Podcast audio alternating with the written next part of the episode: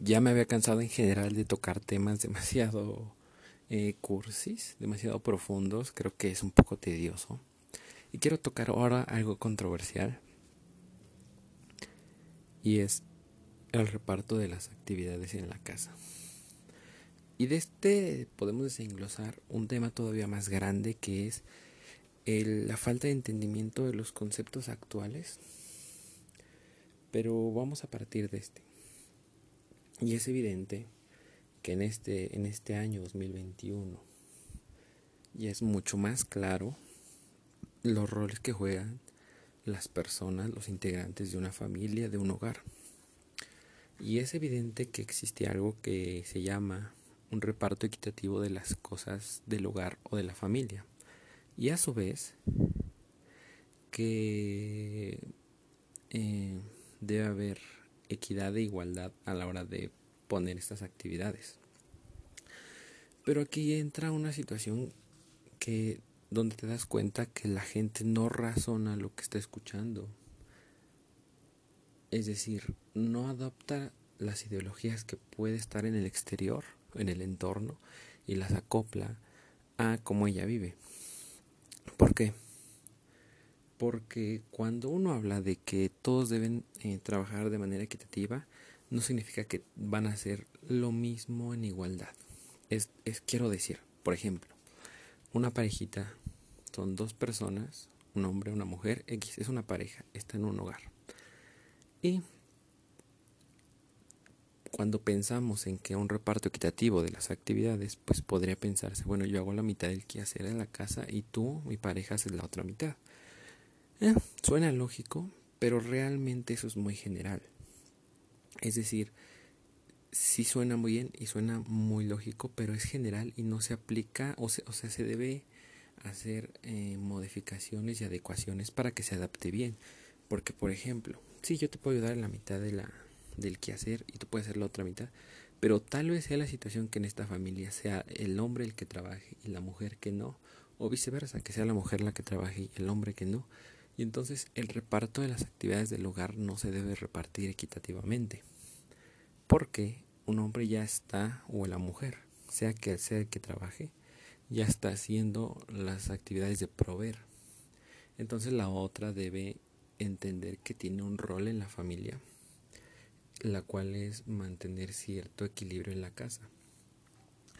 Y aquí entran mucho en confusión y hay que dejar muy claro que cuando decimos que hay un, debe haber un reparto equitativo, se refiere más que nada a que las actividades que se llevan en el hogar o en una familia eh, no deben ser exclusivas de un género o de una persona, excepción de casos que es eh, excepcionales, ¿no? Por ejemplo, no puedes poner a un niño a cocinar o a alguien con discapacidad a hacer alguna actividad que no pueda.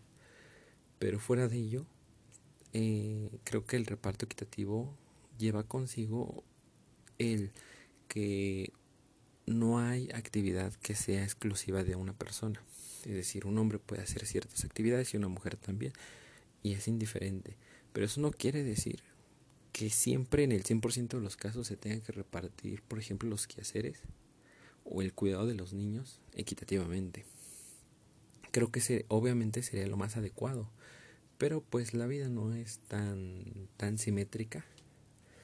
Entonces ahí es donde te das cuenta que mucha gente confunde los términos, no los analiza bien.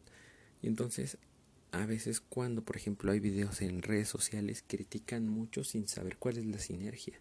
Porque vamos a ser sinceros, en una familia, en, una, en esta estructura llamada familia o hogar, pues todos tenemos roles. Les guste o no, todos tenemos roles. No solo hablando de las actividades del hogar, sino por ejemplo los roles sociales. Puede ser que el padre sea el más comunicativo y la madre sea como más divertida y el hijo sea como el que organiza mejor las cosas de la familia. O sea, cada quien tiene un rol y eso incluye las actividades.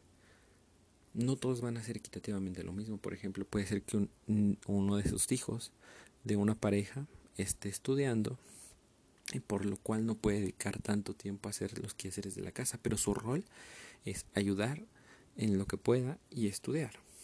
el rol tal vez de la mamá en este caso. Vamos a una familia tradicional, ¿no? De los años 60. La mamá se va a dedicar a la casa, ese es su rol. El papá se va a dedicar a trabajar, ese es su rol. Y un hijo se va a dedicar a estudiar, ese es su rol. Evidentemente, pues no solamente es ese rol, el hijo también tiene que ayudar a cosas del hogar, el padre también, y la madre pues tiene que tener oportunidad de descanso, ¿no? Pero ese es el, en el, por ejemplo, en el ejemplo general. Pero puede haber miles de combinaciones de familias donde ambos trabajen, donde no trabajen, donde estén jubilados, donde nada más haya un padre una madre, incluso más de dos padres o dos madres. Entonces, a lo que quiero llegar es que cuando vean, primero, cuando vean casos en redes sociales, pues a veces no entendemos cuál es la sinergia de la familia. Entonces, criticar a veces sin entender el contexto es, es tonto porque ahí se dan, ahí nos damos cuenta que no entienden bien el concepto. Que solamente están repitiendo lo que escuchan en redes sociales, pero no están analizando bien lo que está pasando. Porque cada familia, reitero, tiene un rol, tiene una sinergia, tiene una forma, una estructura y simplemente por un video no puedes estar criticándola. Segunda, eh, sé que es un poco chocante el decir, bueno, pero pues como que cada quien va a tener un rol, ¿no? Debe ser parejo.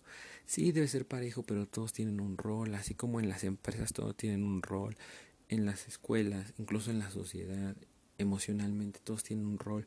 Todo en esta vida tiene un rol, una en función a sus características o en la situación en la que estén. Entonces, pues así es también en la familia.